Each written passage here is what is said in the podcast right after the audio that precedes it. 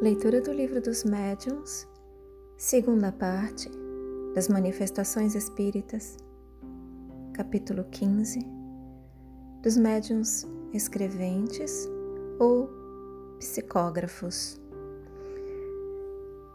A gente vai ver os médiums mecânicos, intuitivos, semimecânicos, inspirados ou involuntários e de pressentimentos. Item 178. De todos os meios de comunicação, a escrita manual é o mais simples, mais cômodo e, sobretudo, mais completo. Para ele, deve entender todos os esforços porquanto permite se estabeleçam com os espíritos relações tão continuadas e regulares como as que existem entre nós. Com tanto mais afinco deve ser empregado, quanto é por ele que os espíritos revelam melhor sua natureza e o grau de seu aperfeiçoamento ou da sua inferioridade. Pela facilidade que encontram as perdão, pela facilidade que encontram em exprimir-se por esse meio, eles nos revelam seus mais íntimos pensamentos e nos facultam julgá-los e apreciar-lhes o valor. Para o médium, a faculdade de escrever é, além disso, a mais suscetível de desenvolver-se pelo exercício. Médiums mecânicos. Item 179. Quem examinar certos efeitos que se produzem nos movimentos da mesa, da cesta ou da prancheta que escreve, não poderá duvidar de uma ação diretamente exercida pelo espírito sobre esses objetos. A cesta se agita, por vezes com tanta violência, que escapa das mãos do médium e não raro se dirige a certas pessoas da assistência para nelas bater. Outras vezes, seus movimentos dão mostra de um sentimento afetuoso. O mesmo ocorre quando o lápis está colocado na mão do médium. Frequentemente é atirado longe com força, ou então a mão, bem como a cesta, se agitam convulsivamente e batem na mesa de modo colérico, ainda quando o médium está possuído da maior calma e se admira de não ser senhor de si. Digamos de passagem que tais efeitos demonstram sempre a presença de espíritos imperfeitos. Os espíritos superiores são constantemente calmos, dignos e benévolos. Se não são escutados convenientemente, retiram-se e outros lhes tomam o lugar. Pode, pois, o espírito exprimir diretamente suas ideias quer movimentando um objeto a que a mão do médium serve de simples ponto de apoio, quer acionando a própria mão. Quando atua diretamente sobre a mão, o espírito lhe dá uma impulsão de todo independente da vontade deste último. Ela se move sem interrupção e sem embargo do médium, enquanto o espírito tem alguma coisa que dizer e para assim que ele acaba. Nesta circunstância, o que caracteriza o fenômeno é que o médium não tem a menor consciência do que escreve. Quando se dá, no caso, a inconsciência absoluta, tem-se os médiums chamados passivos ou mecânicos. É preciosa esta faculdade, por não permitir dúvida alguma sobre a independência do pensamento daquele que escreve. Médiuns intuitivos. Item 180. A transmissão do pensamento também se dá por meio do espírito do médium, ou melhor, de sua alma, pois que por este nome designamos o espírito encarnado. Novamente. Médiuns intuitivos. Item 180. A transmissão do pensamento também se dá por meio do espírito do médium, ou melhor, de sua alma pois que por este nome designamos o espírito encarnado. O espírito livre, neste caso, não atua sobre a mão para fazê-la escrever, não a toma, não a guia. Atua sobre a alma com a qual se identifica. A alma, sob esse impulso, dirige a mão e esta dirige o lápis. Notemos aqui uma coisa importante.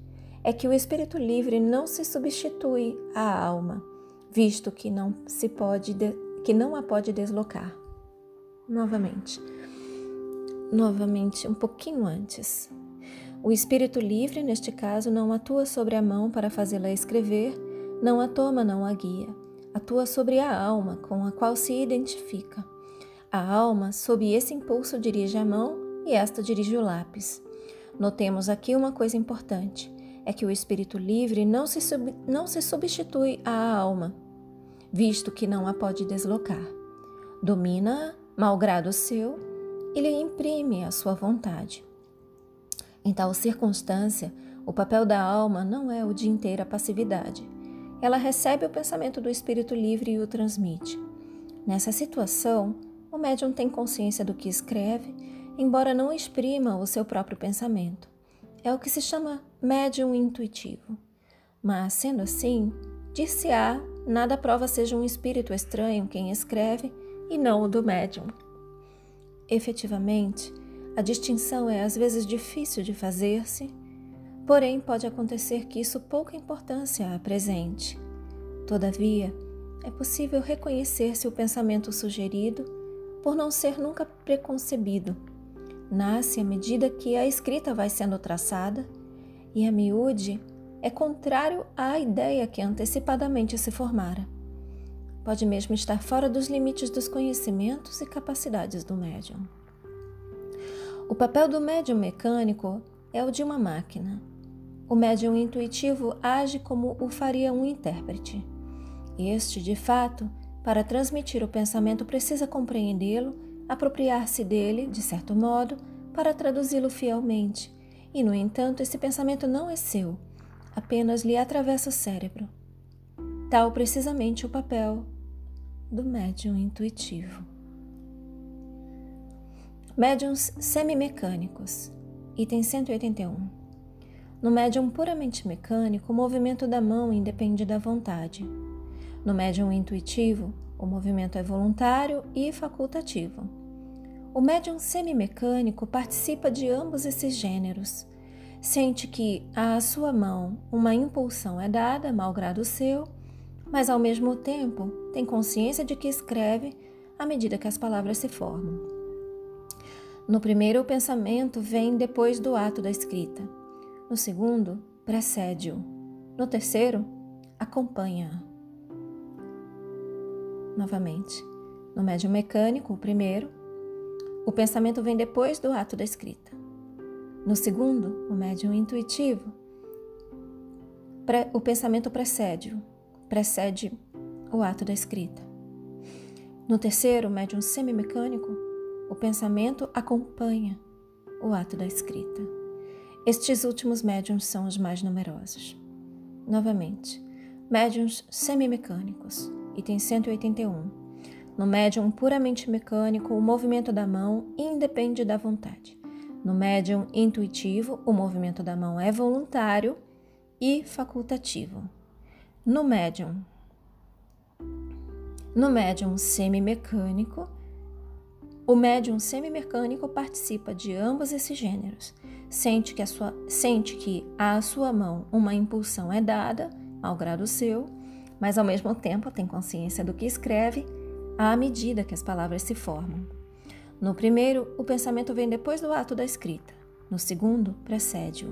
No terceiro, acompanha-o. Estes últimos médiums são os mais numerosos. Médiums inspirados, item 182.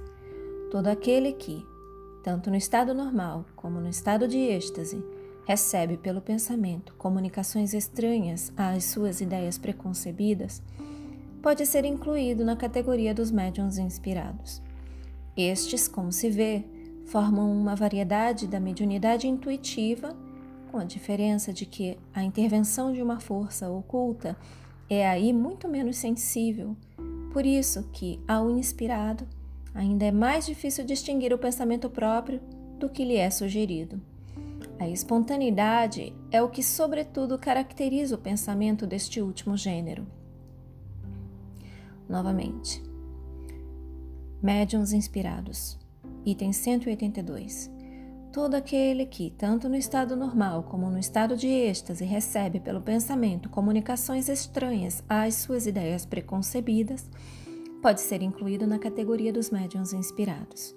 Estes, como se vê, formam uma variedade da mediunidade intuitiva, com a diferença de que a intervenção de uma força oculta é aí muito menos sensível por isso que ao inspirado ainda é mais difícil distinguir o pensamento próprio do que lhe é sugerido.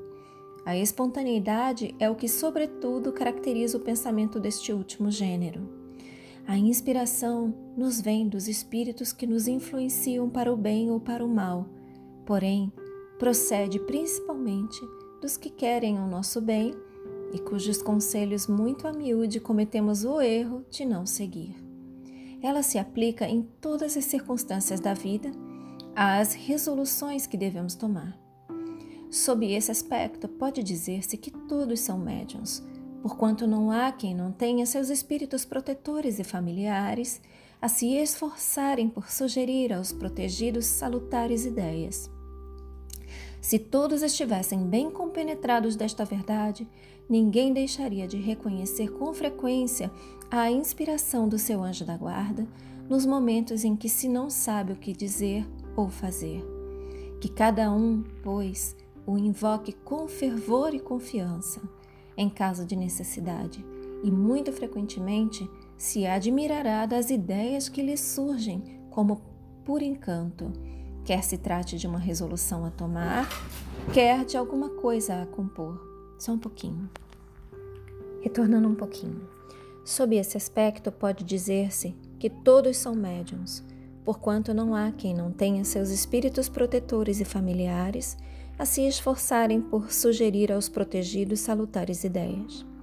Se todos estivessem bem compenetrados desta verdade, ninguém deixaria de recorrer com frequência à inspiração do seu anjo da guarda nos momentos em que se não sabe o que dizer ou fazer que cada um, pois, o invoque com fervor e confiança em caso de necessidade, e muito frequentemente se admirará das ideias que lhe surgem como por encanto, quer se trate de uma resolução a tomar, quer de alguma coisa a compor. Se nenhuma ideia surge, é que é preciso esperar.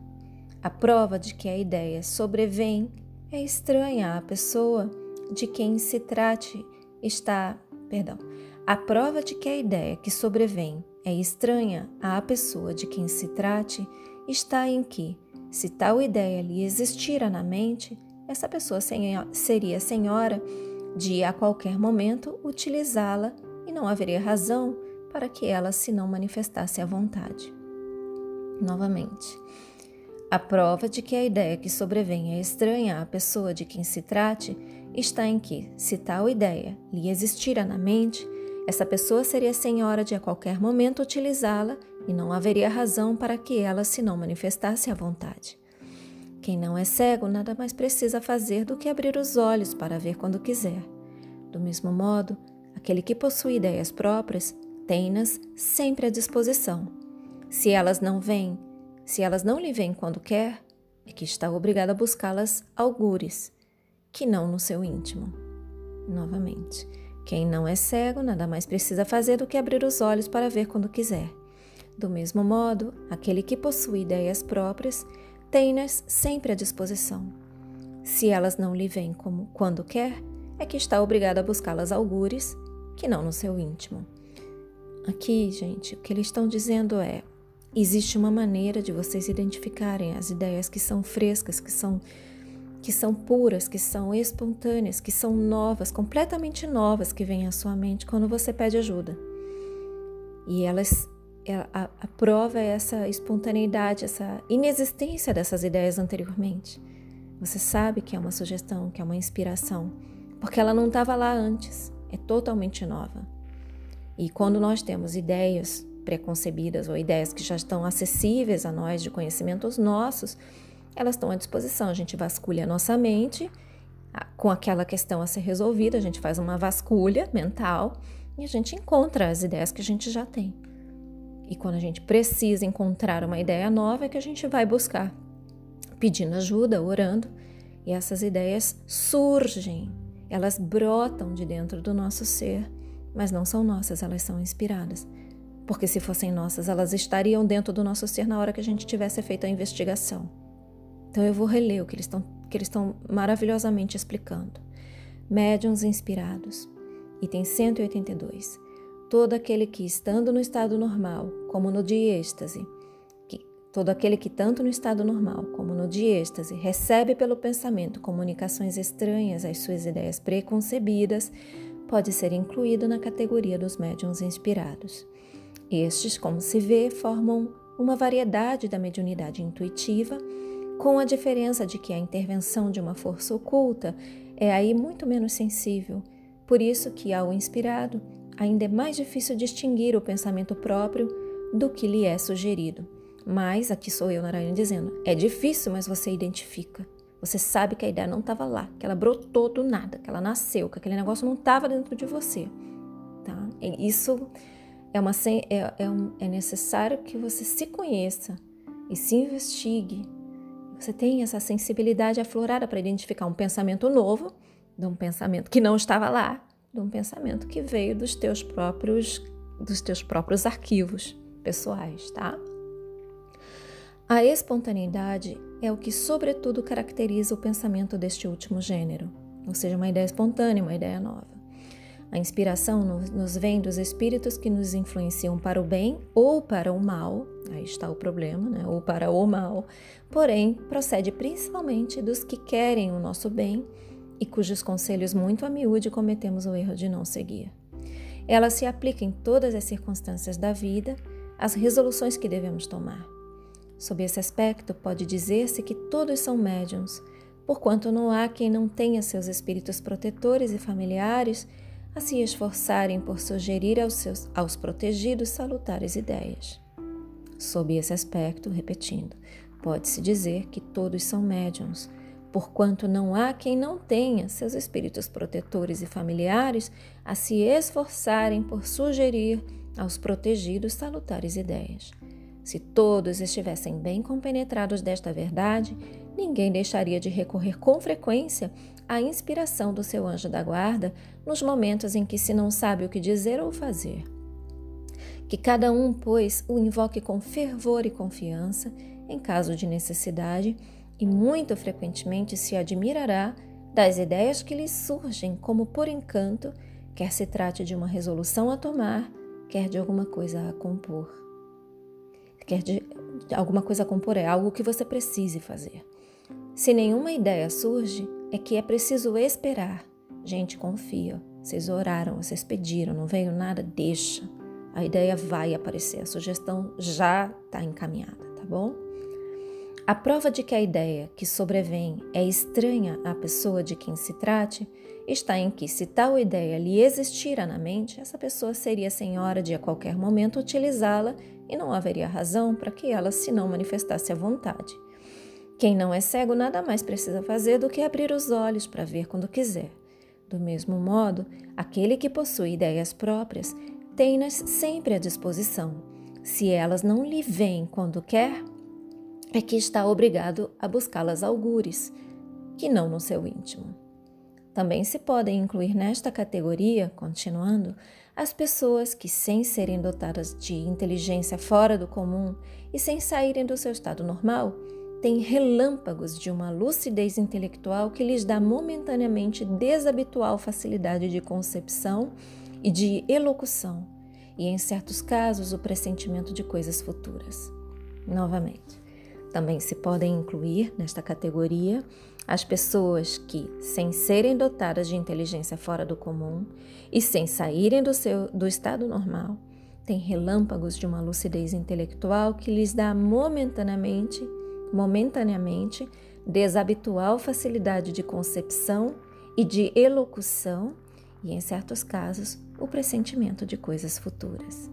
Nesses momentos, que com acerto se chamam de inspiração, as ideias abundam sob um impulso involuntário e quase febril.